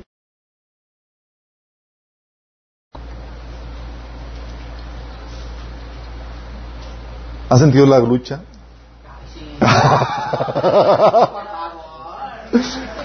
Pero es genial, chicos, porque significa que efectivamente llevas la presencia de Dios en ti. Amén. Es genial, es como que, oye, dice la Biblia que si fueras del mundo, el mundo te amaría como uno de los suyos. Pero como no eres del mundo, el mundo te odia. Llevas la presencia de Dios, chicos. Hay una guerra. ¿Sí? De presencias. Entonces el enemigo viene y está trabajando para seducir, para va a trabajar en contra tuya con oposición, con perturbación, para seducirte, para que abortes la fe o para eliminarte. Quiere el enemigo convertirte para quitar de ti la presencia de Dios. ¿Vamos? En cambio, la presencia de Dios en un lugar por medio de ti también va a fluir, chicos. Va a fluir para salvación. Y el enemigo tiembla. Tiembla porque es, oh my goodness. Ya llegó la presencia de Dios a este lugar. Y ya llegó un ungido. Sí, y la presencia de Dios llega, chicos, por medio de ti, para traer luz. Sí, para traer salvación. Dice 1 Corintios 7, del 12 del Señor. y si una mujer tiene un esposo que no es creyente y él consiente en vivir con ella, que no se divorcie de él. Porque el esposo no creyente ha sido santificado por la unión con su esposa y la esposa no creyente ha sido santificada por la unión con su esposo creyente. Cuando habla de, eso, de esa santificación, significa que por la presencia de Dios en ti, traes la bendición a ese lugar. Fíjate. Si así no fuera, sus hijos serían impuros, mientras que de hecho son santos. ¿Cómo? Por la, por la influencia cristiana de uno ahí en la casa, ha tocado la vida de los hijos. Qué grueso. Y el mío está, ¡ah! Sí. Y dice Pablo, versículo 16, ¿Cómo sabes tú, mujer, si acaso salvarás a tu esposo? ¿Cómo sabes tú, hombre, si acaso salvarás a tu esposa? ¿Por qué? Porque tú traes la presencia de Dios. Y el enemigo está histérico. Por eso. Porque ha entrado la luz a ese lugar. Y por medio de ti, la presencia de Dios se puede extender a más personas. ¿Ahora entiendes la posición? ¿Ahora entiendes por qué el enemigo está así? Porque tú eres cristiano. Viene la presencia de Dios para salvación. Viene la presencia de Dios a ese lugar para bendición también. ¿Te acuerdas? Génesis 39.5 dice la Biblia que por causa de José el Señor bendijo a la casa del egipcio Potifar a partir del momento en que puso a José a cargo de su casa y de todos sus bienes. La bendición del Señor se extendió sobre todo lo que tenía el egipcio, tanto la casa, tanto en la casa como en el campo. ¿Por causa de qué? De José vino la bendición a ese lugar. Y así me ha tocado ver, chicos. Situaciones donde hay un creyente o una persona destinada a ser creyente, por causa de esa persona, Dios provee, Dios abre puertas, Dios por causa de esa persona destinada a ser hijo de Dios. Ya leímos que también no solamente viene la presencia de Dios en ese lugar para bendición, sino también para protección, chicos. El enemigo quiere venir a destruir ese lugar, pero como tú ya estás cristiano, Dios se refrena. Hace que se refrene el enemigo. ¿Te acuerdas la, la, discusión que tuvo Abraham con Dios en Génesis 18 acerca de Sodoma y Gomorra? Que dice Abraham, ¿destruirás tanto el justo como el malvado? Supongamos que encuentras a 50 personas justas en la ciudad, ¿aún así las destruirás y no, no la perdonarás por causa de los justos? Seguro que tú no harás semejante cosa destruir al justo junto con el malvado. Pues estarías tratando al justo y el malvado exactamente de la misma manera. Sin duda tú no harías eso. ¿Acaso el juez de toda la tierra no haría lo que es correcto? El Señor le, dijo, le contestó, si encuentro 50 personas justas en Sodoma, perdonaré a toda la ciudad por causa de ellos. Y se, va, se fue bajando, negociando. Hasta dices, oye, ¿hasta cuándo? Se, quedó, si me acuerdo, en 10 personas. Pero le pero se presenta, no había ni 10 chicos. Pero en Génesis 19, del 21 22, le dice a los ángeles a Lot. Le dijo el ángel, te concederé tu petición porque querían ir a otro lugar. Dice, no destruiré la pequeña aldea, esa pequeña aldea, pero apresúrate, escapa a la aldea porque no puedo hacer nada sino hasta que llegues ahí. So, había tres personas, chicos, porque se convirtió en sala de su esposa. Lot y sus, dos hijos. Y el Señor dijo, no puedo hacer nada, no puedo destruir esta ciudad sino hasta que tú estés a salvo. La presencia de Dios fluyendo detrás de ti, trayendo protección a una comodidad, a un lugar que no se lo merece. Solo por ti. ¿Te imaginas? Es por nosotros, chicos, que todavía no se libera el anticristo, chicos. pero cuando, se, cuando seamos quitados de la tierra, agárrense. Pero mientras estamos aquí, el mundo goza de la bendición que tiene, que viene por la presencia de Dios a través de la iglesia. ¿Es consciente de eso? Y viene para dar vida también, chicos. Dice Juan 10, que el propósito del ladrón es robar, matar destruir, pero dice Jesús que mi propósito es darles vida plena y abundante. Ahí donde el enemigo quiere traer destruir, que viene, quiere destruir, llega Dios por medio de ti, fluyendo con su presencia, a través de los frutos de sabiduría y demás, para traer, restaurar relaciones, matrimonios y demás, por la presencia de Dios a través de ti. Dice Juan 1 Juan 3.8, que el Hijo de Dios fue enviado precisamente para destruir las obras del diablo. Y tú eres uno de los que llevan la presencia de Cristo, chicos. Por eso el enemigo tiembla, es como que ching. O sea, llegó el templo de Dios a establecerse aquí. Llegó el reino de Dios por medio de ti. ¿Y cómo se va a manifestar la presencia de Dios en tu vida, chicos? Con el fruto del Espíritu y tu mensaje, la sabiduría y el entendimiento que viene de la palabra de Dios. Dices, oye, ¿Cómo se libra esa campaña, esa, guerra espiritual, chicos? El enemigo va a tratar, tú que eres creyente, la presencia del enemigo va a venir, va a utilizar a las, personas incrédulas o que tienen un corazón que es apartado de Dios, las va a utilizar en tu contra, que lleva la presencia de Dios. ¿Vamos? ¿Conscientes de eso? La forma en la que se va a contrarrestar la guerra, chicos, o que se va a llevar a cabo la guerra, es con el fruto del Espíritu. ¿Se acuerdan los seis frentes de la guerra espiritual? En los que tomaron el taller de guerra espiritual. ¿Se acuerdan los seis, los seis frentes de la guerra espiritual? ¿Se acuerdan que uno de ellos es los frutos del Espíritu? Oye, el enemigo viene, viene y te ataca de una forma y tú respondes con bondad y de forma correcta. Cuando no deberías, una forma, una persona normal no haría eso. Le estás dando en la torre al enemigo. Fíjate, dice, fíjate lo que dice, 1 Pedro 2.12. Manténganse entre los mantengan entre los incrédulos una conducta tan ejemplar que aunque los acusen de hacer el mal, ellos observen las buenas obras de ustedes y glorifiquen a Dios en el día de la salvación.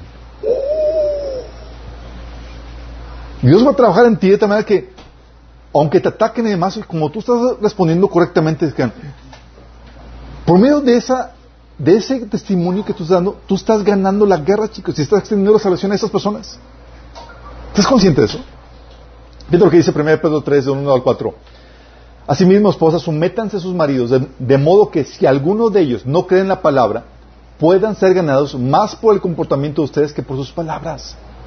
Al observar su conducta íntegra y respetuosa, la belleza de ustedes no sea la de la externa que consiste en adornos tales como peinados ostentosos y joyas y oros y vestidos de lujosos. Que su belleza sea más bien incorruptible, la que procede de lo íntimo del corazón y consiste en un espíritu suave y apacible. Oye, por, por, por un espíritu de sumisión, suave, dócil, dices, ¿sabes qué? Tú estás dando la torre al enemigo y estás ganando los corazones de las personas incrédulas. Estás ganando la guerra espiritual. Dice 2 Timoteo 2:25. Así que humildemente deben de corregir los adversarios con la esperanza de que Dios les conceda el arrepentimiento para, que, para conocer la verdad. Como dice, humildemente, eso sí no es un fruto de, del Espíritu Santo, la humildad. 1 Pedro 3, del 15 al 17 dice, más bien, honren en su corazón a Dios como, como Señor, estén siempre preparados para responder a todo el que les pide razón de la esperanza que hay en ustedes pero háganlo con gentileza y respeto, manteniendo la conciencia limpia para que los que hablan mal de la buena conducta de ustedes en Cristo se avergüencen de sus calumnias. Si es la voluntad de Dios, es preferible sufrir por hacer bien que por hacer el mal. Si, fíjate cómo dice la estrategia. Por tu buena conducta y por tu espíritu humilde y respetuoso, ellos quedan avergonzados. Y así vas ganando sus corazones. Por eso también en Romanos capítulo 12 te dice que al que, que al, eh, al, que es malo contigo le dice, le respondas con el bien. Al que tenga hambre, dale de, comer, al que tenga, eh, aunque no se lo merezca. Haciendo eso dice amontonar las ascuas sobre su cabeza. Aún los esclavos los pone y, los, y les pone esta guerra espiritual, chicos, dice Timoteo 2 del 9 al 10. Los, los esclavos deben obedecer a sus amos y hacer todo lo posible por agradarlos no deben ser respondones, ni robar, sino demostrar que son buenos y absolutamente dignos de confianza. Entonces harán que la enseñanza acerca de Dios, nuestro Salvador, sea atractiva a todos los, en todos los sentidos. ¿Cómo se va ganando la, batalla, chicos? Por el cambio que hace la presencia de Dios en nuestras vidas, en el carácter y en conducta. Dice que esto hace que la presencia de Dios, que la enseñanza se vuelva atractiva. Por algo dice Mateo 5:12, hagan brillar su luz delante de todos para que ellos puedan ver las buenas obras de ustedes y alaben al Padre que está en los cielos. Oye, no es creyente, pero van a terminar alabando al Padre. Obviamente, no somos perfectos, chicos. Si les ha pasado que vives en un lugar así lleno de incrédulos y tú eres el único creyente ahí, y cualquier efecto que tengas te lo avientan en cara. Dios va a trabajar, a utilizar esa guerra espiritual donde están los, las personas controladas por demonios y tú controlado por espíritu, para, ¿para qué? Para que Dios refinarte a ti y hacer que ese refinamiento, permitir que ese refinamiento haga que la presencia de Dios fluya con mayor libertad. Mi papá, que era un incrédulo, me refinó muy bastante. Dios lo utilizó. Sí. Por medio de él yo aprendí la humildad, me quitó el orgullo, me aprendí la obediencia, aprendí cosas que tiene que cambiar. Y me humillaba delante de él y demás, y eso que lleva la presencia de Dios. Pero Dios lo utilizó para, para pulirme. Y en esa persona pulida que el Señor empezó a trabajar en mí, la presencia de Dios empezó a fluir de tal magnitud, por ejemplo, que ahorita mi papá lee la Biblia, ora a Dios, está buscando a Dios por el testimonio y el ejemplo que vio en nosotros. Todo nos entrega por completo, pero está en ese camino. ¿Por qué? ¿Por qué no se apartó? Porque dice, no, los cristianos o no. Sabe que es verdad el mensaje. Sabe que es cierto. Por lo que vio a nosotros. Es lo que Dios está haciendo contigo, chicos. La presencia de Dios se va a establecer en un lugar. Y Dios quiere utilizar, quiere manifestar esa presencia, quiere que la presencia, su presencia fluya a través de ti para salvación, para bendición, para protección. Por eso los demonios tiemblan cuando llegan contigo, cuando ven que tú llegas. La presencia de Dios se va a manifestar a través de ti en armonía, sabiduría, gozo, justicia, misericordia. Se va a manifestar con los atributos de ese espíritu que gobierna a través de ti. ¿Estás consciente? Por eso tienes que estar consciente de la presencia espiritual en un lugar. Por un lado, la presencia de Dios a través de ti. Y por otro lado, la presencia de los demonios fluyendo a través de las otras personas que se oponen a Dios. Y tienes que entender, hay una guerra. Dios quiere prevalecer por medio de ti. Pero también los demonios quieren prevalecer y quieren conquistar tu corazón quieren seducirte, quieren que abortes la fe y van a hacer hasta lo imposible. ¿Ya has sentido el efecto, chicos? Pues Dios apuesta a ti. Sí, y dice la Biblia que mayor es el que está en ti que es el que está en el mundo. Sí. Es aquí donde la presencia, chicos,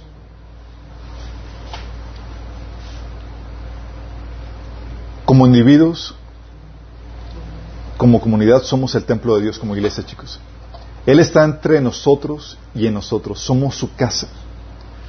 Y podemos hacerlo sentir bienvenido o podemos hacer y podemos hacer el ambiente agradable para Él, para que Él pueda venir. O podemos repelerlo con nuestras actitudes, con nuestra desobediencia, con nuestro desprecio a Él.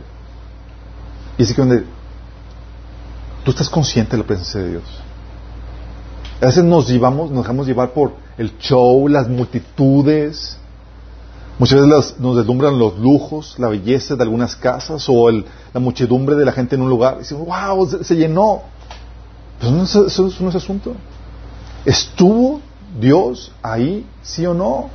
No se trata del terremoto, del gran ruido, del estruendo. Estaba a veces Dios en el cosas más insignificante, en el silbido apacible. Muchas veces, en medio de esos lujos, de esas casas lujosas, o de la muchedumbre, o de la gente que hay, la muchedumbre que hay en un lugar, Dios no está ahí, pues tú puedes ver que hay pleitos, iras, contiendas, vanidad, superficialidad. Y a veces denigramos los lugares pobres o insignificantes, pero donde rebosa la presencia de Dios manifestada en armonía, en amor, en paz. Tú y yo ya no podemos vivir normal. Tú y yo ya no podemos ver a través de las apariencias. Vamos y es, tenemos que discernir qué presencia está ahí y qué presencia está en nosotros. Y tenemos que estar conscientes de la guerra en la cual nos estamos involucrando. Hay cristianos que dicen, es que me hice cristiano y como ya vino la, se armó la, trifulca espiritual y me han venido a, a, suceder un montón de cosas y es algo que les he comentado muchas veces. No fuiste enlistado a un picnic fuiste enlistado a una guerra espiritual. Vivimos en territorio poseído. Y tú llevas la temible presencia de Dios, que va a traer la contraposición por parte del enemigo. Pero Dios quiere extender su presencia por medio de ti, quiere prevalecer para traer salvación, bendición, protección a más gente. Va a prevalecer a través de ti. Va a ser lo suficientemente fuerte Recuerda que no hay vacío. Repeles la presencia de Dios, vas a traer la presencia de demonios. La presencia de uno, solamente una presencia va a prevalecer, chicos. Y hay una lucha en el Inter. Y tú eres el representante de la presencia de Dios. De quien depende que la presencia de Dios prevalezca en ese lugar donde tú estás. ¿Estás consciente del peso de responsabilidad? Oramos. Amado Padre Celestial, damos gracias, Señor, porque tú nos vuelves consciente de lo más importante en un lugar, Señor. Que no son los lujos, las muchedumbres, no son las personas, sino tu presencia, Señor. Señor, a veces hemos caído envanecidos, Señor, pensando que lo más importante es discernir la presencia del enemigo, Señor, cuando lo más importante es volvernos conscientes de ti, de tu presencia. La presencia que llevamos, Señor, en nuestras vidas. Señor, que podamos ser esos templos, Señor, que extienden tu presencia en territorio enemigo, Señor, para conquistar a más personas para ti, para traer bendición, para destruir las obras de, las tinieblas, Señor. Que podamos resistir esta guerra espiritual, Señor, en la cual estamos involucrados por causa de tu presencia en nuestras vidas. Ayúdanos, Señor. Te lo pedimos en nombre de Jesús. Quiero hacer un llamado a la gente que, que no le han entregado su vida a Cristo. Tal vez tú escuchado este mensaje y dices, ¿cómo me aseguro que la presencia de está en mi vida? Solamente hay una forma. Y es que te arrepientes, de tus pecados y que estés dispuesto a creer que Jesús es Dios, que murió por ti en la cruz y que resucitó el tercer día. Con arrepentirse de tus pecados estamos hablando de la disposición a seguir tus propios caminos, lo que tú crees que es lo correcto, porque lo que tú crees que es correcto está equivocado. Es someterte a la voluntad de Dios de acuerdo a como se establece en la Biblia. Si quieres, si tienes esa disposición, eh, que es el arrepentimiento, y tienes esta fe, tú puedes atraer la presencia de Dios y hacer que el Espíritu Santo venga a morar dentro de ti. Si esto es tu, deseo, quieres que convertirte en el templo de Dios, el Señor va a limpiar tus pecados, te va a dar vida eterna y, y va a darte el Espíritu Santo. Si quieres hacer eso, te quiero guiarte en esta oración. Cierra tus ojos y dile, Señor Jesús, el día de hoy te pido que me perdones porque he hecho mi voluntad ignorando la tuya, porque no me ha importado tu voluntad, Señor. Pero hoy me arrepiento, te pido que me perdones. Yo creo que tú eres Dios, Jesús, que murió por mí en la cruz y resucitó al tercer día. Yo te pido que me salves, que me perdones, que me des la vida eterna. Y hoy la recibo como el regalo que es. En tu nombre, Jesús. Amén. Si hiciste esto, tiene que manifestarse esta conversión. Si hubo, si fue honesta esta oración, si fue de corazón, tienes que dar fruto que demuestre tu arrepentimiento. Cuando hablo de arrepentimiento, vienes de una vida donde no te importaba la voluntad de Dios a una vida donde ya te importa, quieres conocerla, quieres someterte a ella. Entonces tienes que empezar a leer la Biblia. Si no empiezas a leer la Biblia, significa que no te importa la voluntad de Dios y que no te has convertido. Y tienes que empezar a congregarte y discipularte. Esos son manifestaciones claras de que realmente te has convertido. Si no, sigues viviendo en tus propios caminos y la oración que hiciste no sirvió para nada. Escríbenos, te queremos ayudar en tu crecimiento y en tu proceso de, de madurez en el Señor. Vamos a, ya terminamos, nos vamos el próximo sábado, mismo hora, mismo canal.